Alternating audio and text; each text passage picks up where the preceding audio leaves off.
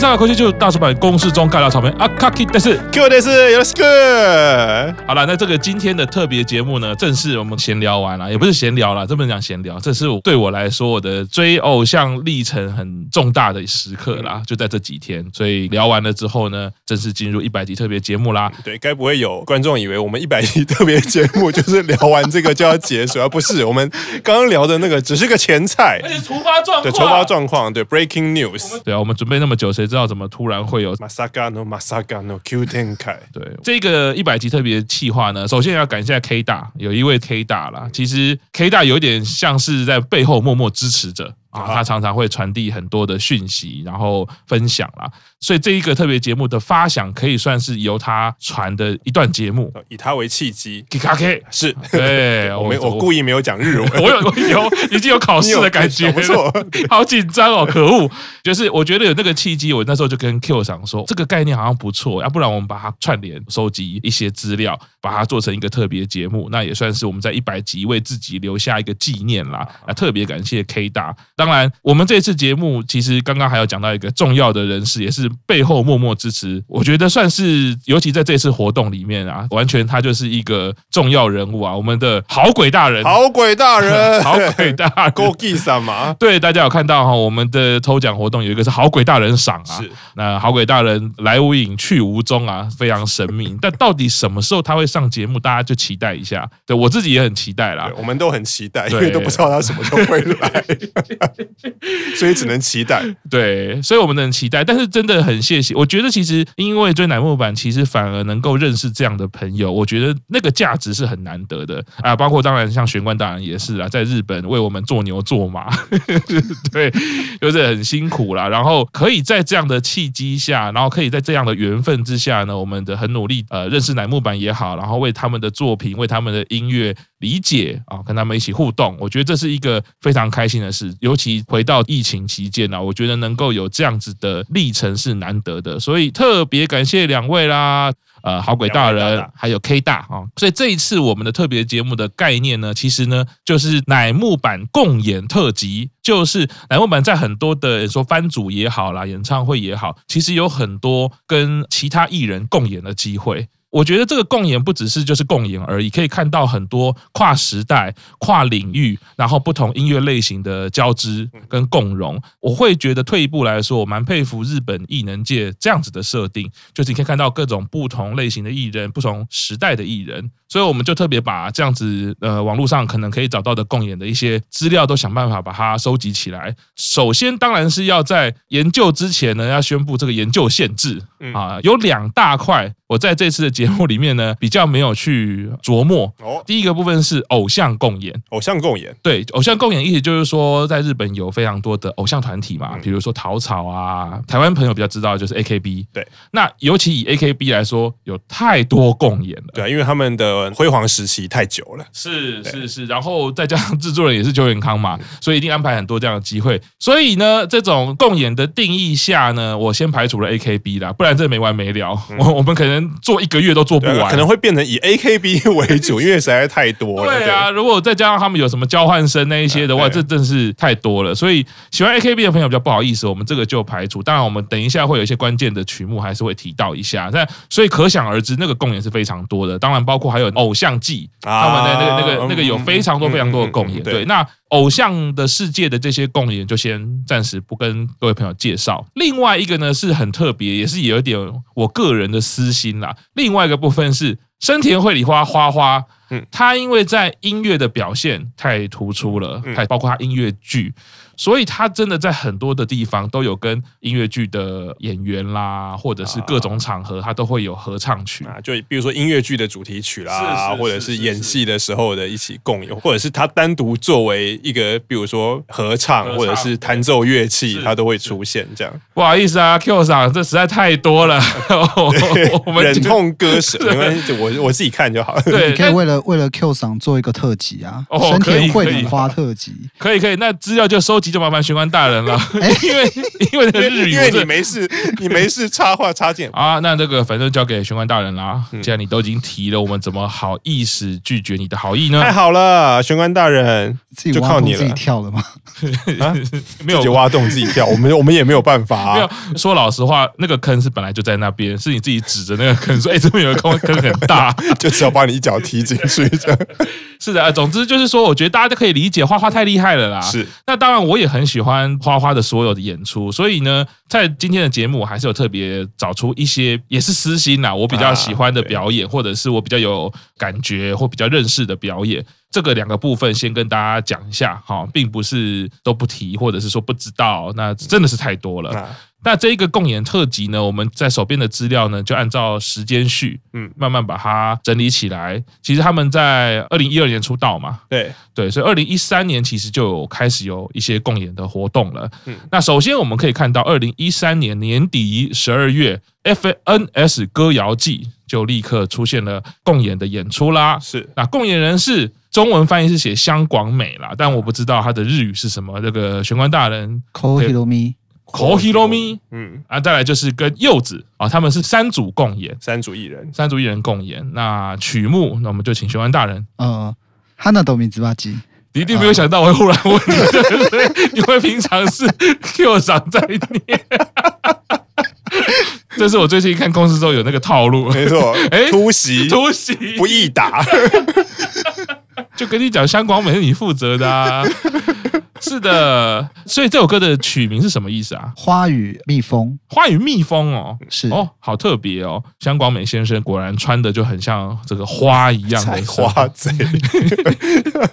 哎，我们等下可能会介绍到，不过因为呢，后面还有跟香广美跟柚子他们演出的单独的部分啊，所以我们这边就先不介绍他们两位。但是 FNS 歌谣祭这个是一个算日本蛮重要、蛮有名的一个音乐节目，对吧？因为它 FNS 顾名思义，它其实就是富士电视台系的呃一个音乐节目。然后每年其实到十二月的时候，以日本的电视来讲，到十二月的时候，就是日剧也差不多都结束的时候，他们就会有很大量的为了年末做的特别节目。那其中一个就是非常大量的演唱节目啊，呃，像我们很熟悉的 Music Station 的很多个小时的直播。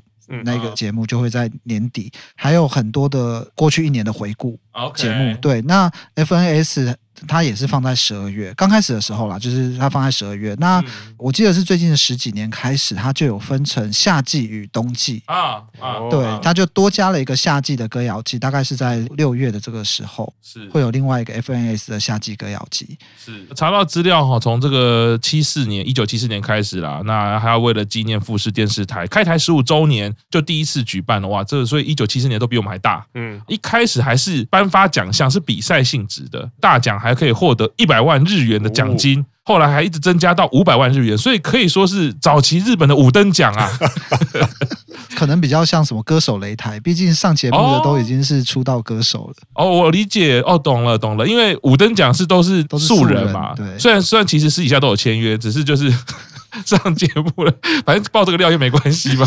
五人奖都倒了，就是性质不太一样，所以 FNS 歌谣季都还是已经有出道的人才能够上台去演出啦。因为毕竟这一类的节目，他们发通告都还是发给正在活动的艺人啊。啊所以一九九一年开始哦，第二十届就变成音乐会的模式啊。因为后面其实就是这个节目这种形式的收视率好像有下滑。二十届开始就变成音乐会模式，后面就把它定位成汇集一年来啊代表性音乐，然后格调气质比较不一样的音乐盛宴啦。那在看那个资料的时候，就觉得哇，这个好可怕哦！如果我们要讲 FNS 歌谣祭的话，那个是长达几个小时的，而且都是非常快，一直替换，一直替换，内容量真的非常大。不过我我还蛮想看的，老实说，就是 FNS 歌谣祭，感觉就是一次可以认识更多日本的歌手。就是说，如果平常有在追日本音乐的朋友的话，其实大家应该都是要了解这一年日本歌坛在红什么，或者是有什么新星，或者是什么大咖的人，他又出了什么歌。你大概就是看年末的那几个节目，Music Station、FNS 歌谣季，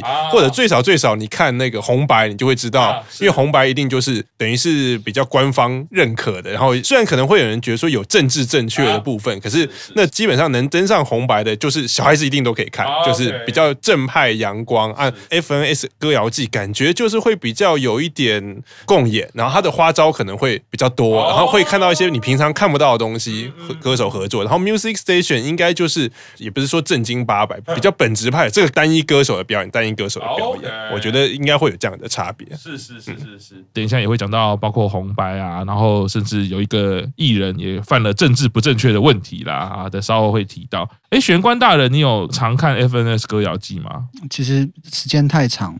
如果有转到的话，可能就会看个一小段，蛮难找得出时间把整个节目看完。跟 Music Station 的状况一样，一次五六个小时，真的很难好好的把它看完。对啊，他们那个时间我看到都觉得很傻眼。那个在台湾可以播成一季啊，半小时一个就。对啊，因为那个其实，在台湾的粉丝的做法应该都是，比如说谁乃木坂的粉丝，他就会特别把那一段出来，然后大家看到。因为我觉得就像刚刚讲，因为你是三四个小时，比电影还要长，然后当然你中间是可以不看，可是他们好像也会公布。Set list 就是就是谁几点到跟红白几点的，你要看谁大概是几点到几点会会上场啊？你就在你喜欢的歌手就在那个时候打开电视就好了。嗯，这个节目形态我觉得很有名，而且是历史悠久啦。不过台湾的粉丝朋友如果有兴趣的话，我觉得可以研究看看，因为。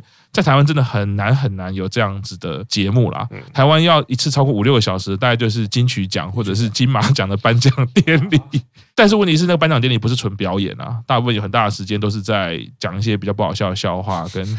跟一些发表感言，然后被卡掉，然后我想多讲一点，大概就是在这样的循环之下，每年每年都在讨论一样的事情嘛，对对？每年都讲说想要缩短那个时程，然后好像也没有真的缩到多短，就是一样一直在 delay。就每年都讲要缩短，然后每年也讲说不尊重那个发言人啊，怎么可以卡掉呢？然后就这大概就是这样的循环啦，对，只是平铺直叙哦，没有任何立场哦。所以在这个二零一三年可以看到这个共演，而且。其实香港美跟柚子都算是蛮呃资深前辈嘛，柚子是中生代，在那个时候应该算是中生代，已经红了啦，对，已经红，已经算知名歌手。所以这一次的表演可以看到，虽然是三组艺人，可是。大部分都是那个香广美跟柚子在唱，然后乃木坂虽然每个人都有拿麦克风，可是他们只有最后在大合唱的时候有一起拿起麦克风唱歌，然后其他部分就是在后面美美的跳舞这样子。特别截了一张图要给好鬼大人看啊，看看这个桥本奈奈位竟然还趴在这个香广美的身上，娇滴滴的，要开始好鬼大人看到又要开始骂人，而且一定不是骂香广美，是骂桥本奈那位。可以说大概就是什么让。什么插心插肺，然后什么什么毕业多久，连个消息都没有。不好意思啊，反正 在这边爆人家的料，是是是。但是我觉得这个还是回到一件事，这种情绪都是真的。对，我觉得是很真挚的，这个没有问题的啊。这个表演呢，接下来就二零一四年开始啦。哇，二零一四年呢，这个共演其实也开启了乃木坂算是蛮知名的一个设定啦，或者一个文化了啊。在二零一四年四月十五号，共演人是谁呢？气质团。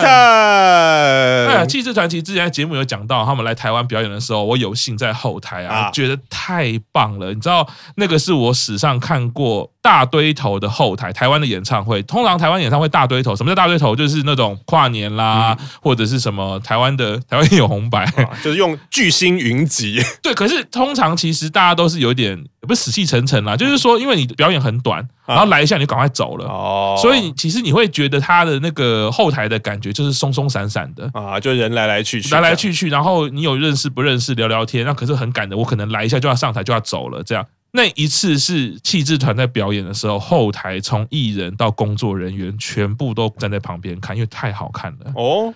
因为气质团的表演太有魅力了，嗯，因为气质团本来的那个音乐类型，对于工作人员或者是对艺人朋友来说，你只知道他是做什么样的音乐，你就会觉得啊，那音乐我其实没什么兴趣，或者不是我的菜，我可能就不会特别注意。可是当你现场看他整个表演的时候，他才是完完整整的呈现气质团的灵魂啊！啊。每个人都被吸引，觉得太厉害了。而且那个你看，那都已经七八年左右那时候的事情了，嗯，那个活力真的是太厉害了。对啊，因为我印象中气质团是一个很专注在现场表演，应该说他们会对现场表演特别用心，是，然后就所以他每次表演会努力想一些新的，就配合表演场地或者配合他表演的那个国家，他会想一些跟台下互动的那个点子。然后我之前我对气质团有印象的就是，我记得是他，因为气质团常常跟跟其他艺人共演，或者是常常跟偶像团体共演，所以他们之前有一次跟陶草共演，他们其实跟陶草共演很多次，因为他们跟陶草关系很好，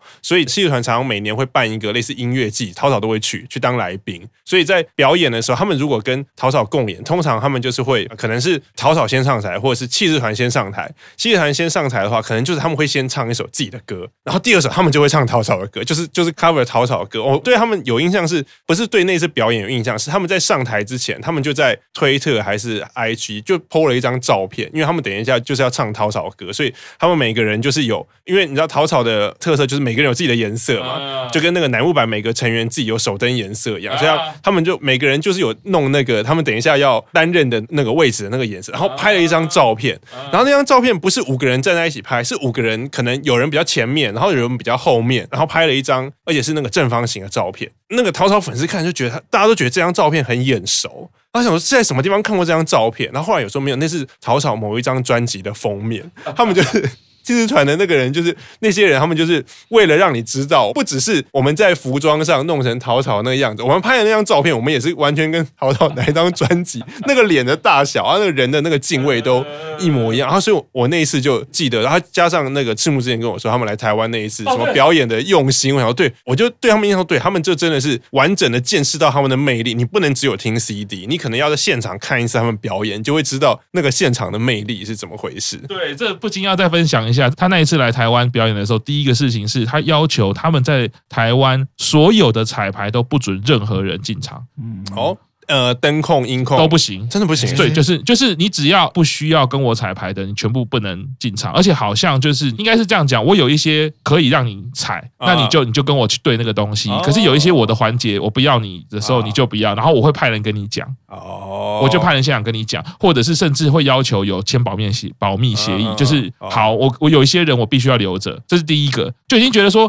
气质团怎么那么奇怪？你们不就是搞笑吗？你们不就是庞克吗？是是能怎样？然后第二。这件事情是他们给的歌单，到当天晚上入台之后完全更换，因为他们立刻就到台湾问说：“你们现在最近比较红的歌是什么？”然后收集了很多首，立刻就请经纪人说：“可不可以跟立刻跟他们的经纪人联络？我们要跟他们要档案哦，要那首歌的档案，就是看他们想要什么样的档案，他们就直接沟通嘛。比如说我要只要你的哪一些档案，啊，可不可以，愿不愿意？然后。”就立刻联络。那当然，那时候邀请他们来台湾也算是一个重要的事情嘛。那当然，台湾的呃业界朋友当然就是尽全力帮忙，就太有趣了。这个人到底到底想要干嘛？当晚下午先丢了这个讯息之后，他们说他们准备要为了表演。去逛夜市啊，他们要了解台湾所有的文化哦，然后风土民对，然后喜欢干嘛就去逛夜市，然后就 买了。后来表演真的出来嘛，就买了。哎，这个内裤很有趣，就买了内裤，就是各式各样你觉得很荒谬的东西。反正他们总之是表演要用哦，对，然后还为了这样更改歌单。所以到表演当天的时候，为什么艺人朋友啊，或者是后台工作人员每个都很期待？因为不知道他们在表演什么歌，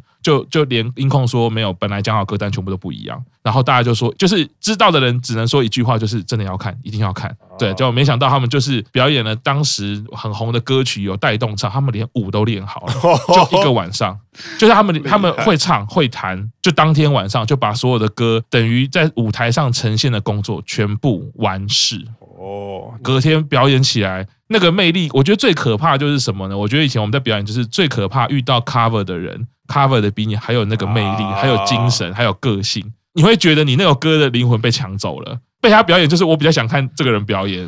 所以那个气质团啊，真的是我觉得有生这还想再看他们表演，不管怎么样，这太酷了。嗯，对。所以现在要讲的这个二零一四年四月十五号气质团这个表演，那时候他们设计一个节目叫做学生服反逆同盟啊。这个表演是在 ZEB Diversity Tokyo。那跟乃木坂共演的曲目是《One Night Carnival》啊，这首歌其实也是气质团里面很有名的，算是众多招牌歌曲之一。是，对，在这个表演中啊，其实可以看到啊，一开始他们就是先背对观众啊，很神秘，嗯，转过来之后呢，唱歌，然后气质团每个人脸都看起来很凶嘛，就是暴走族的样子，啊、可是 乃木坂每个人都笑得很开心，就觉得跟要跟大叔合作了。唱一唱，唱一唱，中间有还要叫大家口白嘛？啊，好，一下子叫这个深居先出来，一下子叫松村出来，那我一样是截了图，是叫桥本奈奈未出来，要给这个好鬼大人看看呢。所以他们这场表演就是很精彩，而且甚至 Q 长刚刚也有找到资料嘛，乃木团其实也是因为气质团而来嘛。啊，对，好像那个时候就是因为知道要参加气质团的这个音乐季，所以在知道前两个月就组了乃木团。因为乃木团的组成原因其实就是因为里面的有些成员很喜欢气质团，所以他们就组成了乃木团。然后那个时候飞鸟在那一次第一次现场打鼓表演，他只学了两个月就上台表演，然后对，然后表演的这首。歌一夜狂欢的 One Night Carnival，因为刚刚说是气质团的招牌之一，它的会让人印象深刻。就一开始吉他的那个音乐，哒哒哒哒哒哒哒，对。如果乃木坂的粉丝没有听过气质团这首歌，没有关系。可是你听完这首歌，你一定会觉得这个旋律很熟悉。然后这个旋律曾经在乃木坂的演唱会上面有出现过，就是在七周年 Birthday Live 的时候，那个时候男木团也有表演。然后只是那时候男木团本来的吉他手都已经毕业，所以那一次 Guest Guitar 就是找了气质团的两个吉他手。然后在团长在介绍两个吉他手出来的时候，他们两个吉他手就是一边大概弹了八个小节的的那个前奏音乐。所以我那个听的时候，我想说，嗯，我一直觉得这首歌我好像在什么地方有听过。对，所以你最近如果有重新看七周年的 Birthday Live，你会就会知道他们出来的时候，这等于是他们的代表旋律了，这样子。对，是是是是。刚刚有讲到，哎，这个玄关大人，你的主推是天才，哎。两个月练鼓就可以上场嘞，真了不起耶！因为因为我们今天讲的是共演啦，但是如果有看他们就是前面在 cover 呃 One Night Carnival 这一段的话，你会发现根本就是就会看得出来说哦，贝斯手呃初学者啊，吉他手初学者，哎，鼓好像打的特别好，哎，是啊是啊是啊，虽然鼓也是初学者，可是鼓真的打的特别好，超棒超棒，都好都都你的主推最棒，我还是里面我还是最喜欢身穿麻衣弹吉他，有那么正的吉他手，这团什么唱片我都买。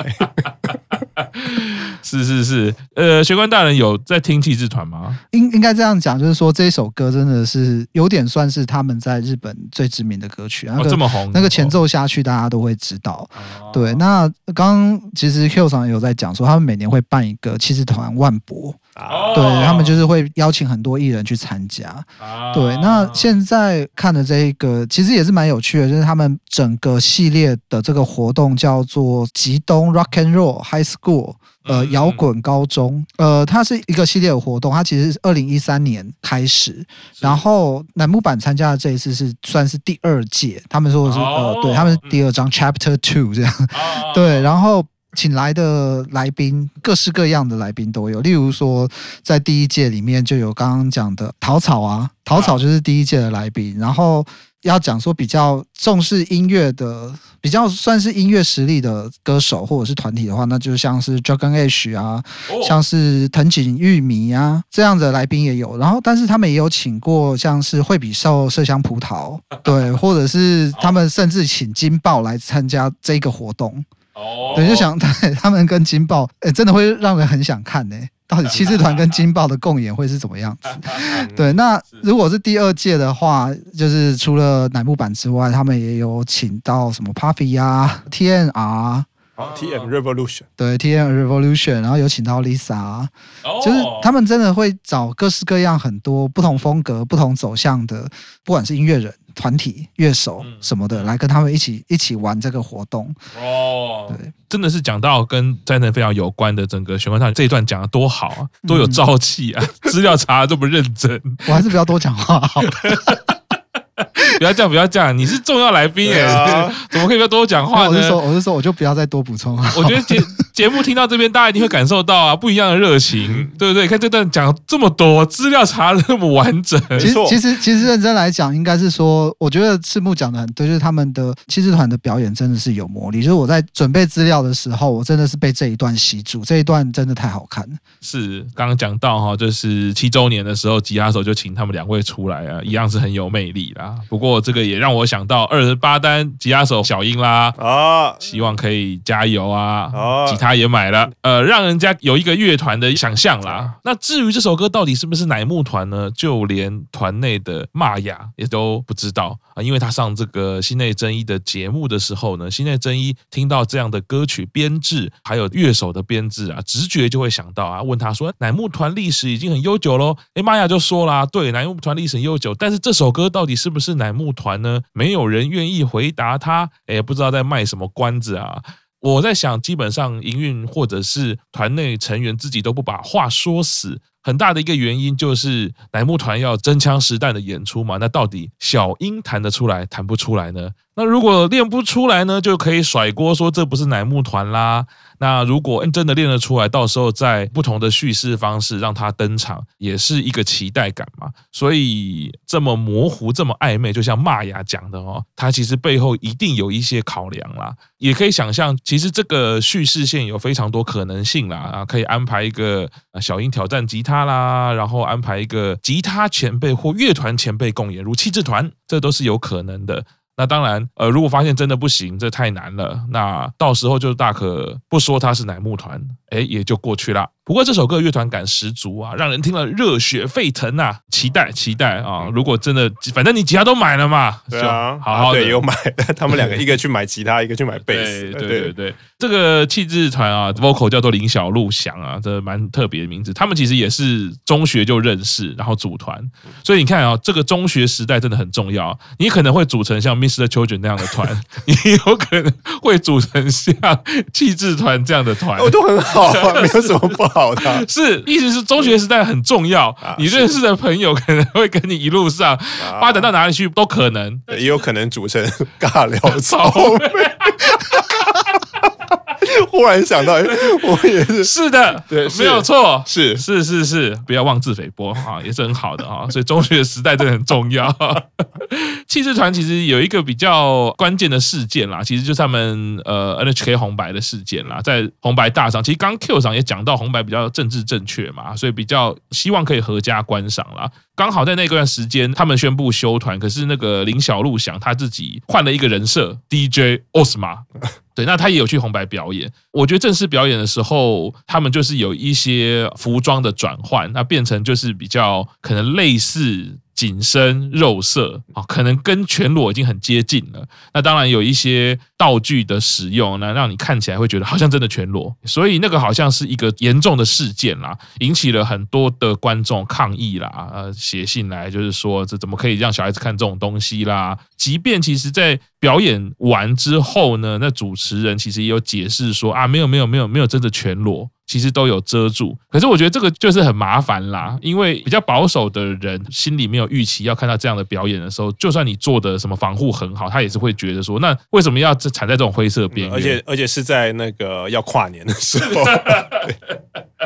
当然，在这个说法上，就是 NHK 是不知情啦，然后总之反正就有道歉，但是呢。我蛮可以想象，尤其是以这样子的乐团风格的人，或者林小鹿翔他的个性啊，他其实有道歉，但是他也批评 NHK 的处理的方式啊。我在想，这种大电视台一定就是会卸责嘛，或者真的不是他们的责任也好啦，他一定会觉得说啊，你就是都把责任推在我身上之类的。后来就有点像是被封杀了，电视台就也就不会再邀请他上任何的节目了。后来都没有上过红白了。